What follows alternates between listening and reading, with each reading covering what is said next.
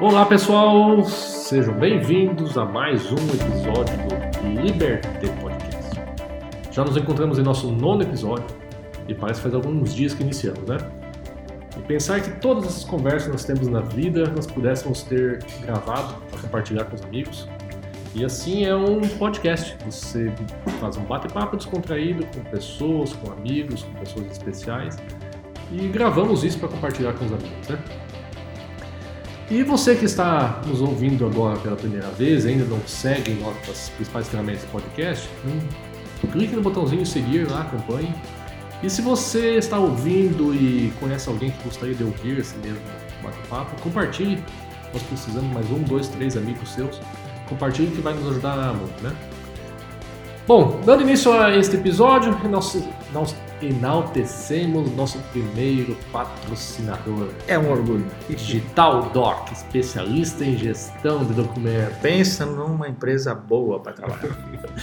e se você que está ouvindo e conhecer alguma outra empresa que gostaria de ou que possa nos apoiar, nos indique. Vamos lá. Nosso Liberté, não, Liberté não, né, Nelson? Liberté Podcast é apresentado pela minha pessoa, Leandro Paulo Carnial e por Nerison Leoniar. Seja bem-vindo, Nerison.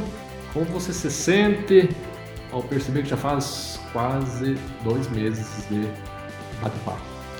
Olha, Lica, esses dois meses de prosa, uma melhor que a outra, e todas elas deixando marcas muito especiais, inspirando de alguma forma a gente a perceber o mundo com uma maneira muito especial. Bacana. E quem nós recebemos hoje, Nelson, em nossos suntuosos estúdios? Olha só, para quem não viu, preste atenção nas fotos, nós temos um estudo tipo Ana Maria Braga e eu não estou mentindo. Bem, hoje está conosco o Alexandre Baggio. É um querido amigo, ele é advogado, especialista em direito médico e também ele é pós-graduado em filosofia do direito. Então nós temos uma prosa de alto padrão uhum. hoje. Ele é sócio da Casaroli e Baggio Advogados e o hobby dele não é nada menos do que estudar filosofia, é, história. E eu sei que as, a conversa com ele vai render muito. Seja bem-vindo, Alexandre. Muito obrigado, agradeço pelo convite. Eu escutei os episódios desde o primeiro. Eu sou um maníaco por podcast, escuto todo dia, pelo menos algum. É a minha mídia favorita para consumir conteúdo há anos e fazer parte, participar do podcast com amigos é mais legal ainda. Que legal. Eu, o nosso assunto de hoje é estoicismo. Quando eu escutei essa palavra pela primeira vez, eu pensei assim: bom, isso deve ser aquela doença que tem na unha, né? Assim, ah, eu estou com estoicismo na unha. Não, mas não é, não tem nada a ver. Eu vou já abrir o nosso, a nossa prosa é, pedindo pro pedindo pro Alexandre. Quando o estoicismo, e deve vocês já vão entender o que, que é isso aí. Quando o estoicismo ajudou você e por quê? O estoicismo ele me ajudou e me ajuda. Todas as vezes que eu me sinto angustiado, desesperado, com vontade de desistir, de ceder à raiva, ao desespero, o estoicismo me ajuda toda vez que eu tenho uma perda, toda vez que eu tenho um infortúnio, todas as vezes que eu preciso ser humilde. O estoicismo ele é uma ferramenta de autodomínio e, é, e de uso da razão para se relacionar com o mundo e com as coisas. Por exemplo, hoje eu tive uma decisão, eu sou advogado, então eu tive uma decisão do tribunal que deu ganho de causa para outra parte. Os clientes que eu estava defendendo, além de clientes, são muito amigos e eu fiquei muito chateado. Como eu vou lidar com essa frustração? De que forma o suicismo pode me ajudar a, a suportar esse infortúnio e a ser uma pessoa que pode melhor amparar as pessoas que dependem de mim de alguma forma? Mas Alexandre, eu estou ouvindo você falar e a primeira coisa que me vem à cabeça é o seguinte: do jeito como você está dizendo, assim, eu vou só me anular que está tudo bem. Uhum. É isso que o estoicismo quer? O estoicismo ele é, ele não, não diz sobre, ele pode parecer numa, numa leitura apressada, Uhum. uma, uma- um pensamento de permissividade, de, de passividade. Uhum. Mas não. O estoicismo ele é sobre a primeira premissa é que a gente tem que entender que para os estoicos existe a realidade, que é essa teia de causa e efeito. Essa teia de causa e efeito, ela é ela está fora do nosso controle. Nós não podemos fazer nada quanto a isso. Mas isso não significa que nós temos que ser passivos e, e- e não nos movimentar, e não nos aprimorar, e não, e não sermos as melhores pessoas que nós podemos ser, independentemente de não termos total controle sobre o que acontece conosco. É, na verdade, mais do que isso, só as pessoas que praticam o autodomínio, que praticam a, a, a automoderação, é que podem fazer verdadeiramente uma diferença positiva na vida dos outros. Então, é uma responsabilidade. É o contrário do tudo bem se não der certo. É, eu tenho que fazer o melhor que eu posso, independentemente do contexto. Leandro, Essa é, a, quem Ah. sabe, é a coisa mais legal. É o contrário do tudo bem se não der certo. Não. Porque, veja, quando o mundo é caótico, o mundo ele não tá. E assim pensavam os históricos, o mundo ele não tá nem um pouco preocupado com a- a- os nossos sentimentos, a nossa, as nossas aspirações. O mundo é natural, ele é como ele é. É, e, no- e eticamente, o que nós devemos fazer em- com o mundo e com as pessoas que estão ao nosso redor é sermos os mais firmes, resolutos, tranquilos e serenos, tanto para nossa própria felicidade, quanto para podermos trazer felicidade para as pessoas que estão à nossa volta. Até porque, como você comenta, o mundo vai dar voltas. E você vai levar. Hoje você não, não está num momento bom. Amanhã, talvez, de novo, você vai levar uma outra porrada, e outra, e outra. Então, é, tem a ver muito com resiliência, de você. Tem, É. tem tudo a ver com resiliência e tem também a ver com humildade. Porque, como você disse, se o mundo dá volta, se, ele, se você pode estar num momento bom ou num momento ruim, a- como você vai abordar esse momento, ele não deve diferir. Você deve não com uma indiferença, ele chamava de ataraxia, mas com serenidade. Eu estou num momento excelente da minha vida. Eu não vou ceder ao orgulho, eu não vou tratar as pessoas de uma maneira diferente. Porque é o mundo, é o contexto. Eu sou quem eu sou, é sobre isso que eu tenho controle. Não sobre as coisas externas. Uhum. Eu só tenho controle sobre os meus pensamentos, as minhas vontades, os meus desejos e algumas vezes os meus atos. Eu não tenho controle sobre o meu corpo. Eu posso ficar doente a qualquer momento, eu posso sofrer um acidente. Eu não tenho controle sobre minhas posses, sobre minha reputação. Sobre minha vida, em alguns aspectos eu tenho. Eu tenho só sobre o que eu tenho interno. Então é sobre isso que eu tenho, é com isso que eu tenho que me preocupar. Aquilo que eu posso controlar. Todo o resto, independentemente do que, do qual for o contexto, é preciso fazer o correto, o certo. Porque se o contexto for positivo, ótimo. Se o contexto for negativo, também. É natural. E bem isso falou, né? é, No início. Você comentou que você não está num momento bom, você levou uma pancada ali.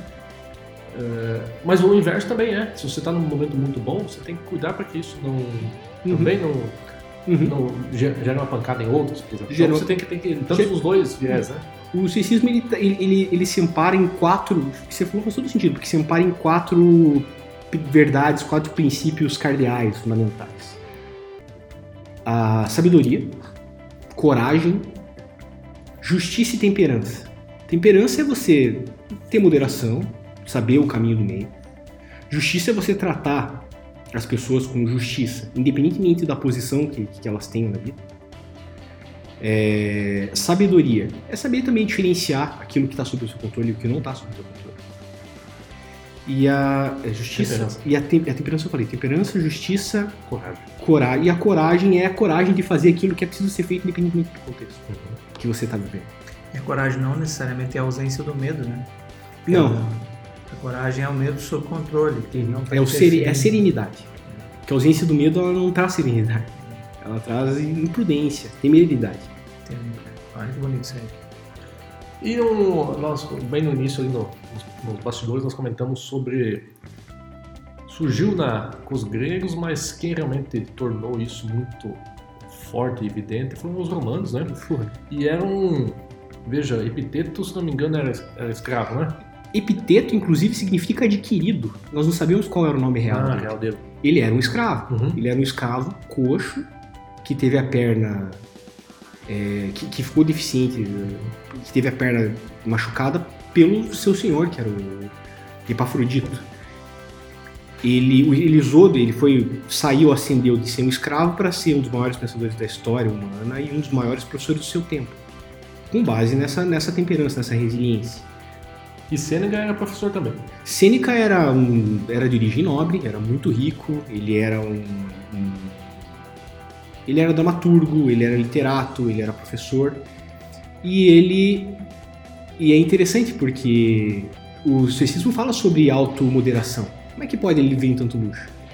Mas é que daí tem outras questões. Ele mesmo dizia, mas eu não sou perfeito. Eu faço o melhor que eu posso. e tem outras coisas. Existem coisas que as coisas não são necessariamente boas ou ruins. Elas podem ser preferíveis ou não preferíveis. O que é bom ou ruim é o que eu faço. A riqueza é boa ou é ruim? Olha, eu prefiro ter riqueza do que não ter. Essa é a ideia. Agora, se ela vier, é perfeito. Agora, se não vier, isso vai acabar comigo? Não. Sêneca, ele sobreviveu à falência. Ele foi exilado na ilha de Córcega por seis, por oito anos. Sêneca foi condenado ao suicídio pelo imperador Nero, que foi, de quem ele foi tutor. Então, é uma, é, ele realmente, na maior parte dos aspectos da vida dele, ele viveu de acordo com isso. E outra, outra, outra figura que, que romana que usou do suicídio, talvez, não, certamente o homem mais poderoso do seu tempo, que foi o imperador romano Marco Aurélio. Durante os 18, 19 anos que ele permaneceu no poder, ele foi é, considerado justo, magnânimo, correto, autocentrado, é, orientado pelo, pelo, pelo bem-estar dos outros, a responsabilidade do império inteiro nos ombros. E ele viveu duas grandes guerras, passou grande parte do seu tempo junto com as legiões na fronteira da Germânia, enfrentou uma pandemia, uma, uma praga, e enfrentou o, o, a passagem, a, a, morte de vários dos seus filhos. E é, uma, e é alguém que e é alguém que através do suicismo, tanto nos seus momentos mais baixos quanto nos seus momentos de maior glória, sempre, sempre se manteve com os pés no chão, humilde, consciente, autoconsciente da própria mortalidade, de quem ele era de verdade. Veja assim, né? O imperador, né? A gente assiste os filmes e só vê, só imagina que o imperador era a barbárie e tudo mais, né? E ele era bem o. Ele foi o último dos cinco bons imperadores, começou com Nerva, né? Tinha o Adriano, o Trajano, e o filho dele foi. que ele foi o primeiro o, dessa geração que não seguiu o costume de adotar. A gente viu isso no, filho, no filme, que talvez não seja historicamente mais acurado do mundo, que é o Gladiador, né? Uhum. Ele, ele, ele nomeou o filho Cômodos como imperador, né? Cômodo como imperador. Os outros imperadores antes dele escolhiam pessoas, adotavam para se tornar imperadores. E o filho, e o filho um dele tirano. não foi o melhor dos imperadores uhum. e os sucessores também.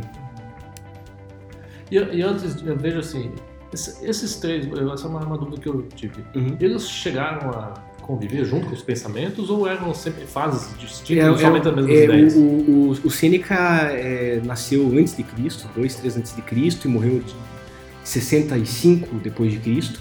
Marco Aurélio já é mais de 100 anos depois de Cristo. Então, o Marco Aurélio é o mais contemporâneo de nós, apesar de ser mais quase dois mil anos, né? Então ele teve acesso a, a, aos escritos, aos, aos, ensinamentos tanto do Sêneca quanto do Epiteto. Entre outros grandes históricos romanos, como Musônio Rufo, o Rústico, e também os históricos gregos, né? Zenon de, Zenon de, de Cítia, Crisipo, Creontes, entre outros. O bicho é uma biblioteca, hein? Uhum. Caramba. E eu li um tempo atrás uma coisa comentando sobre assim, sobre daimon, daimon interior, né? Tem, isso vem a ver com o estoicismo. O que você. O que, o que tem a ver? O que é isso exatamente? Se isso é algo palpável, entendível, não sei se tu. Eu, eu, eu já li sobre Daimon, sobre, sobre essa vontade que, que traduziam erroneamente antigamente como demônio, né? Mas na verdade é como se fosse uma, uma vontade, né? Mas eu nunca vi, eu nunca li nada sobre isso assim relacionado com o estoicismo. Eu não, não, sei dizer. Perfeito. É uma dúvida que eu só li por cima e não, não me aprofundei também. Uhum. Eu quero, eu quero, se me permite, Sim. Guiando e Alexandre, voltar um pouquinho na, no lado prático do, do uso do estoicismo na vida, na nossa vida comum, né? Uma pessoa numa uma briga de trânsito pode usar isso, uma pessoa que está com um negócio emperrado pode usar isso? Como ela pode usar isso? Estoicismo, bom, tem uma passagem bem interessante do Sêneca. Duas passagens bem interessantes. A primeira, que, que, que é uma coisa que ele escreveu, que são as cartas a Lucílio. Lucílio era um amigão dele, que, e o Lucílio era um, um aristocrata, um governador, um, e ele estava sendo ameaçado judicialmente de perder a, o emprego, as posses, ter o bom nome da família jogado na lama. Ele estava apavorado e mandou uma carta para o Sêneca. O que, que eu faço? Seneca falou: Olha, eu posso, eu sempre poderia esperar que eu fosse falar para você que você que ia, que ia ficar tudo bem, ia traçar, desenhar para você um panorama de esperança, mas eu vou fazer o contrário. Vamos fazer o seguinte: vamos imaginar o que tem de pior. O pior possível que pode ser. O que, que vai acontecer de pior possível? Vai acontecer alguma coisa pior do que você ser exilado e ficar pobre? Se você for exilado, você vai transformar a tua casa onde quer que for, no, no, no, seu lar, como se desde, desde que você pudesse ter nascido lá. Se você ficar pobre, você vai ser mais um de outros tantos, isso não vai te matar. Se você for agrilhoado, você já está livre de amarra agora, por um acaso? O, teu próprio corpo não é um grilhão? Uhum. Então pense, aí é, do pior que pode acontecer. Isso vai te matar? Isso, isso você vai ser insuportável? Se não, e, e não é, porque, porque as pessoas são muito mais fortes do que elas julgam que são. Se não é, você vai suportar isso. Isso não é, não são essas coisas que definem a tua felicidade ou definem quem você é. É o que você faz com elas. Seja um exilado falido, seja um senhor, um aristocrata de Roma. Por outro lado, como nós lidamos com o luto? Ele tinha uma, uma amiga. E essa amiga tinha perdido um filho com menos de 23 anos. 25 anos. Ela tinha passado um período forte de luto. Três anos depois, ela não tinha superado. Ainda estava. tinha aprofundado. Ele escreveu uma carta para ela falando: Olha, você vai me perdoar por eu não. por fugir das condolências que são tradicionais e falar para você de uma maneira um pouco mais sombria, mas talvez mais eficiente. Você já. Nós fazemos é, planos para nossos filhos. A gente quer que eles façam isso, que eles façam aquilo, a gente imagina que a felicidade deles vai ser essa. Mas a gente nunca teve garantia nenhuma de que nossos filhos vão chegar à maturidade. Quanto mais eles vão chegar em casa à noite, a gente não tem controle sobre isso. Mas nós, nós fazemos planos. Faz sentido você querer que o seu filho tivesse vivido mais tempo? Faz, faz sentido. Faz sentido você se sentir injustiçada pelo universo porque isso não aconteceu? Não, porque isso, isso você já viu que aconteceu com outras pessoas. Não acontece só com você. Esses infortúnios acontecem com todos, com todos nós, mas a gente não pensa que pode acontecer conosco quando a gente vê o funeral do vizinho. E isso vai acontecer. É a, é a vida, é a, é, a, é a, aleatoriedade da vida. É, então, é, é, é, é ilógico, é contraproducente se apegar ao ao luto excessivo simplesmente porque a, a, natureza da vida é de que nós temos que aproveitar aquilo que nos é dado enquanto é dado. Ele faz até um exercício, ele pega ela e fala: Vamos fazer um exercício aqui, vamos imaginar que a gente viajar para a Terra antes de você nascer, a gente vai, você vai ter acesso ao fardo da vida e decidir depois disso se você vai querer se você vai querer nascer ou não. Ah, eu quero. Você vai ver um mundo lindo, cheio de maravilhas, com ocasional bondade, e também um mundo repleto de horror e, e, e pensamentos mesquinhos. Você ainda assim escolheria viver? Talvez a tua própria existência já diga a resposta. E, e foi assim com o teu filho. Uhum. Ele viu o quanto, ele, o quanto foi possível ser vivido. O que você vai fazer com isso? É, é, chega a ser chocante. Né? Mas, mas eles falavam isso. Você ama um vaso? Pense nele um vaso, ele vai quebrar no chão. Se ama o seu filho, pense nele como homem, ele é mortal. Ele vai morrer. Uhum. Reflita sobre a mortalidade. Memento mori. Uhum. Você pode morrer nesse exato momento. É isso que você queria estar fazendo da tua vida? Uhum. Isso, né, veja que nós estamos num momento né, de pandemia, onde as pessoas para casa e né, não conseguem viajar tanto e, sei lá, curtir, mas veja, né, é a nossa vida, a nossa realidade, então curtir aquilo ali ao extremo, que talvez amanhã não seja mais isso, né? Então, Você tem toda razão, é a autoconsciência de estar presente no momento. No momento, né? No, no presente.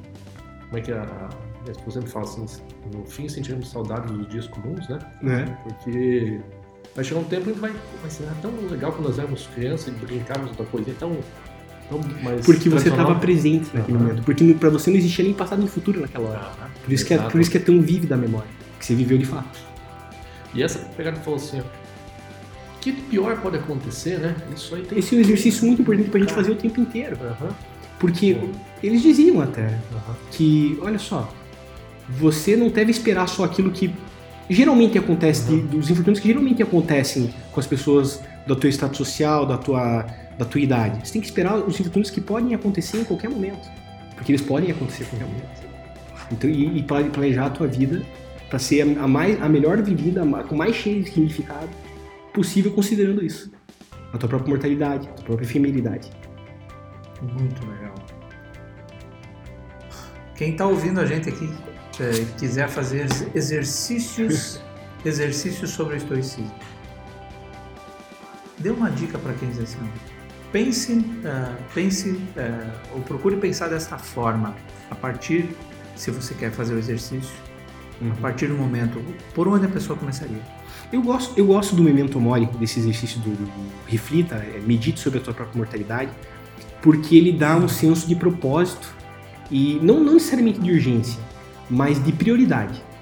Se você fosse morrer hoje, ou se você fosse morrer amanhã, se, se a tua vida, o que, que você deveria ter tá, tá fazendo? O que, que tem mais significado? O que, que diz mais pra você? O que, que mais faz eco pra você?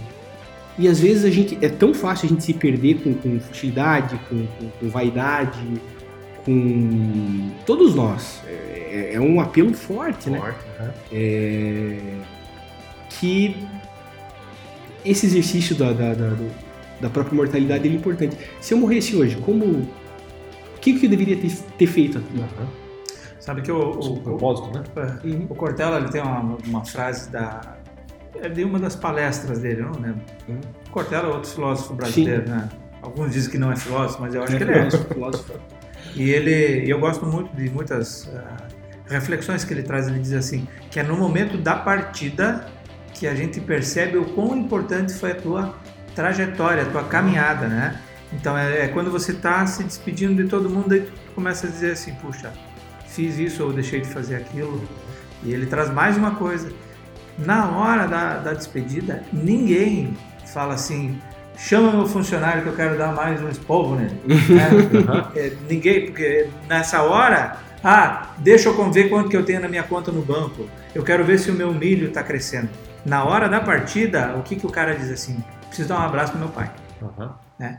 E aí ele começa a ver que, meu, tem tanta coisa que é importante ele ter feito e que ele não fez. Não fez. Essas coisas são importantes. A tua, a tua carreira, a possibilidade de, de você ter uma estrutura familiar, financeira, são coisas que são importantes para você ter propósito na vida, para você Sim. poder amparar as pessoas. Mas isso é parte do que? É parte, Parte do do- contexto. Ah, aham. Senão você está sacrificando. Você está sacrificando tua família, teus amigos, a tua vida no altar do teu ego. E, e, assim, diz que tem. Cada pessoa que veio para o universo, ela já tem predestinado teu, o seu destino. Se você tentar mudar isso e não tem como mudar, Isso. é, você vai deixar um gap no, no universo. Uma falha vai ocorrer no. Os estoicos entendiam exatamente isso, essa é a ideia do amor fati. É, ame o seu destino, não importa qual ele seja. Aham. Se o universo, ele é, dentro da lógica estoica, ele é racional e é uno, você não tem o que fazer, ele é como ele é. Aham. Isso. Então, não é uma coisa que você não que não, não se deve fazer nunca é lutar contra a natureza e contra o universo. Não, não necessariamente aceitar passivamente, mas aceitar como ele é e fazer o melhor que se pode. O que, que é aceitar passivamente? Aceitar passivamente, ah, a vida é assim mesmo, então tanto faz, então eu prefiro nem me mexer mesmo. É, é o, Não vou fazer porque não vai dar certo. é, é o contrário, você tem que se comprometer com a tentativa e com os seus atos e não com o resultado, porque o resultado foge do controle. Mas você- nós temos a responsabilidade e a obrigação de nos, aprimor, de, de nos auto-aprimorar e de sermos o sustentáculo, o baluarte para os outros. Como a nossa, nossa mente, o universo é perfeito, né? Nós sabemos que nós temos uma posição dentro do, do universo, Uhum. é, que em tese não podemos sair dela e senão vai sobrar uma lacuna ali, Uhum. mas ao mesmo tempo nós precisamos buscar evolução igual, né? Evolução pessoal. Então, Uhum. vira um dilema até na, lá na, nas, nas entrelinhas da, da cabeça lá de. Não, eu vou aceitar passivamente? Não, mas você, é, faz parte da evolução humana também, fazer. Acho que talvez o universo colocou isso, ó, você precisa também evoluir. Faz parte do teu processo na tua, tua vinda para essa terra, né? Eu, eu, penso que, eu penso que sim. Penso que sim. E, e, assim, talvez por isso o estoicismo hoje seja moda. Por, por isso que o estoicismo ele é tão buscado por, por, por, por pessoas hoje. Uma sabedoria que tem ajudado tem, tem, tem, tá entremeada na cultura ocidental há 2.400 anos. Porque ah, nós vivemos a, a, época do pós-moderno, que tudo é líquido e incerto, né, segundo Zygmunt Bauman, e, e, tudo é relativizado. As coisas não têm uma. uma é, a, a, moral é relativizada, os comportamentos são relativizados. E o estoicismo ele fala ao contrário, ele fala da ordem e da responsabilidade. E não, e não, e não do, do, do da relativização e da, da, da vitimização. Você comentou sobre porque a gente, veio, a gente trouxe o termo estoicismo, você comentou sobre moda. É, isso é algo que realmente surgiu agora ou nessa trajetória dos dois anos sempre ela foi forte ou agora ela está muito mais à tona? Deixa eu te fazer uma pergunta para poder responder. Quando a gente começou a falar desses conceitos, parecia, não pareceu para você que era familiar? Sim. É, é, justamente por conta disso. O Paulo de Tarso, por exemplo, que foi o apóstolo mais intelectual acadêmico, uhum. né? ele era versado nos estoicos. O São Tomás de Aquino, quando ele desenvolveu a teologia patrística, tem muito de estoicismo. René Descartes, Baruch Spinoza, é, entre vários outros filósofos, Santo Agostinho, todos esses beberam do estoicismo. O estoicismo ele ficou em segundo plano porque todas as escolas filosóficas antigas elas acabaram desaparecendo com a ascensão do cristianismo, mas elas foram resgatadas com, com, com a modernidade e hoje elas são bebidas com, mais diretamente na fonte. Mas elas nunca deixaram de existir e elas nunca deixaram de influenciar os pensadores e, e, a, e os filósofos que, que, que, que, que assim, pre, que vieram antes do, do, dos, que, dos que a gente escuta hoje. Muito bem, olha, nós estamos chegando para a nossa parte final de uma conversa foi tenso, né? Até... É, é, não, é maravilhoso. Eu, eu fico ouvindo uh, toda essa, uh, todo esse repertório que o Alexandre tem. É maravilhoso. Imagina, maravilhoso. Eu, eu queria até frisar que eu sou. Eu não sou filósofo, no máximo eu sou um estudante entusiasmado. É, e, a, e também frisar que essa é a visão que eu tenho do suicídio de acordo com meus estudos. Perfeito. Talvez se, se, vocês fossem conversar com um acadêmico, ele ia trazer uma perspectiva diferente. Mas é, é assim que eu vejo. Você comentou agora sobre os grandes pensadores, né? Quem foi o grande pensador, né? Fala-se muito do Sócrates. O, Só... o Sócrates ele baseou bastante o, o, o estoicismo também. Tinha, o estoicismo tem muitas bases históricas, é, so, socráticas. Mas ele era realmente, de fato, um grande pensador ou ele incentivava as outras pessoas a pensar? Ele fazia os dois, os né? Dois, né? Ele fazia os dois. O, Sócrates talvez, justamente por essa questão que, que eles chamavam de maiêutica, né? Que é, que é essa, essa dúvida, né? É, é trazer a dúvida sobre, sobre o conhecimento dos outros. Isso. É, ele, ele, ele é considerado o fundador de toda a filosofia ocidental. Isso é outro tema para nós discutir. ele, ele incentivava as pessoas a pensar, né? Era muito mais as pessoas fazer questionamento. Então, uhum. você respondia como a gente faz hoje em dia, né? As pessoas fazem perguntas para você e você responde com uma outra pergunta, né? Para fazer as pessoas pensar. Realmente é isso. Acho que o grande papel que ele posicionou na história foi incentivar as pessoas a não aceitar o pensamento dele, mas realmente pensar. Né? Eu acho até difícil a gente conseguir mensurar qual foi a grande contribuição de Sócrates, porque é muita coisa. Eu vou fazer agora, Alexandre, o, o pequeno arremate aqui. Uhum porque o momento que a gente está. Tá, quando o Leandro teve essa ideia de fazer a, o podcast, é, a ideia é sempre é, inspirar as pessoas, né? É, e tinha que começar em nós dois. Uhum. E daí eu falei para ele, pô, nós vamos ter que começar a pegar os insights do, uh, da conversa e a gente se, tira um pequeno cuidado de chamar algumas, alguns pontos que para nós uh, são relevantes. Eu, eu, eu vou marcar um aqui. O estoicismo é o contrário um insight, né? Estoicismo é o contrário do tudo bem se não der certo. Não, né? não é isso aí. A pessoa não pode se render porque não deu certo. Ela tem que entender que as coisas podem não dar certo. É isso. Exatamente. E, e apesar disso, fazer o melhor que pode. Exatamente. Muito, muito legal. E você, Lica? Ah, sobre o momento. Memento. Memento Memento mori, né? É, é, eu realmente assim, começar a pensar sobre o propósito da vida, né? É, é isso que nós. Acho que nós, quando nós começamos esse podcast algumas semanas, nós comentamos muito sobre propósito de vida, né? Uhum. Então chega algum momento da vida que você realmente é isso, né? Se você partir partir para outra, né? Dimensão, o que você deixou, o que você está fazendo, né? Então começar a pensar um pouco nisso, né? É, esse é, um, é um pensamento desafiador, desconfortável Desconfortável. e necessário. Ah, é importante É. fazer. Veja só que coisa bonita. E as quatro, as quatro, Virtudes cardeais. Virtudes, né? as virtudes cardeais, sabedoria, coragem, justiça e temperança. Meu amigo, se eu conseguir entender essa essência aqui, com certeza boas transformações vão acontecer. Isso é, é muito bacana. É bacana. E por fim, mais uma que eu anotei ali. É, o que pior pode acontecer, né? Se tu começa a pensar, eu tô numa Uhum. situação é, dramática, aqui tô com um problema sério, pensa no pior. E É. você começa a Tudo, voltar... e tudo que acontecer melhor do que isso, você já saiu ganhando. Poxa, então, assim, né? Realmente isso aí. E não é pessimismo, é, é- é- é descobrir a própria força. Aham. Isso, legal, né? Vai lá no fundo e vem, fala, cara, Uhum. ah, isso não vai acontecer, não. Quando for perceber, Não é é tão algo não é tão, não é- é tão grave, né? Não é grave. Essa pegada eu achei muito bacana. Tudo isso aqui tem muito a ver, eu gosto de levar sempre esse tipo de filosofia, esse tipo de debate pro ambiente de negócios. E eu, cada uma dessas coisas, Uhum. eu penso como se eu estivesse analisando dentro do meu negócio, levando para minha empresa, para os meus colaboradores, lá para minha equipe, né?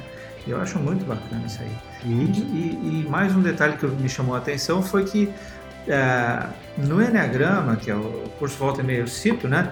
Ele diz assim, você não tem controle sobre as suas emoções. Nem sobre as emoções, né? É, você não tem controle. Ah, mas eu... não tem. A emoção, quando você vê, pá, aconteceu. Agora você tem controle sobre o que você vai fazer com as suas emoções. Aí sim. aí. Mas a- o fato não. Ah, pá, já explodiu. E eu sempre eu falo que eu tenho um- uma situação que é um. O meu desafio é sempre entender a minha raiva e, e conseguir controlá-la de uma maneira ah, que eu possa conviver harmonicamente, né? Uhum. Mas eu sei que isso nunca vai passar.